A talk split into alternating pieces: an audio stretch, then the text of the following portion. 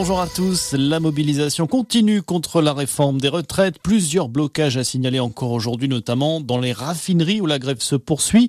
Les syndicats souhaitent mettre à exécution la menace d'une France à l'arrêt pour faire plier le gouvernement. Pourtant, l'Union française des industries pétrolières n'est pas inquiète, Jeanne Biard. Oui, selon l'UFIP, il n'y a pas de risque de pénurie tel qu'on l'a connu à l'automne dernier. Tout d'abord, car la grève était alors beaucoup plus importante au niveau des raffineries. Aujourd'hui, seules les expéditions sont à l'arrêt et non les unités de production.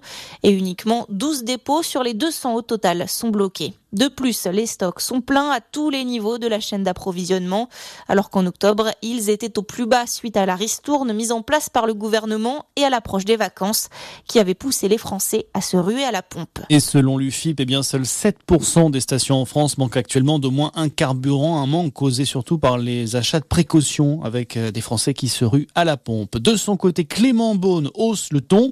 Le gouvernement fera intervenir les forces de l'ordre en cas de blocage réel des raffineries, a prévenu aujourd'hui le ministre délégué au transport. Des transports également très perturbés aujourd'hui. Encore une journée de galère à la SNCF avec un TER et un TGV en circulation sur trois en moyenne.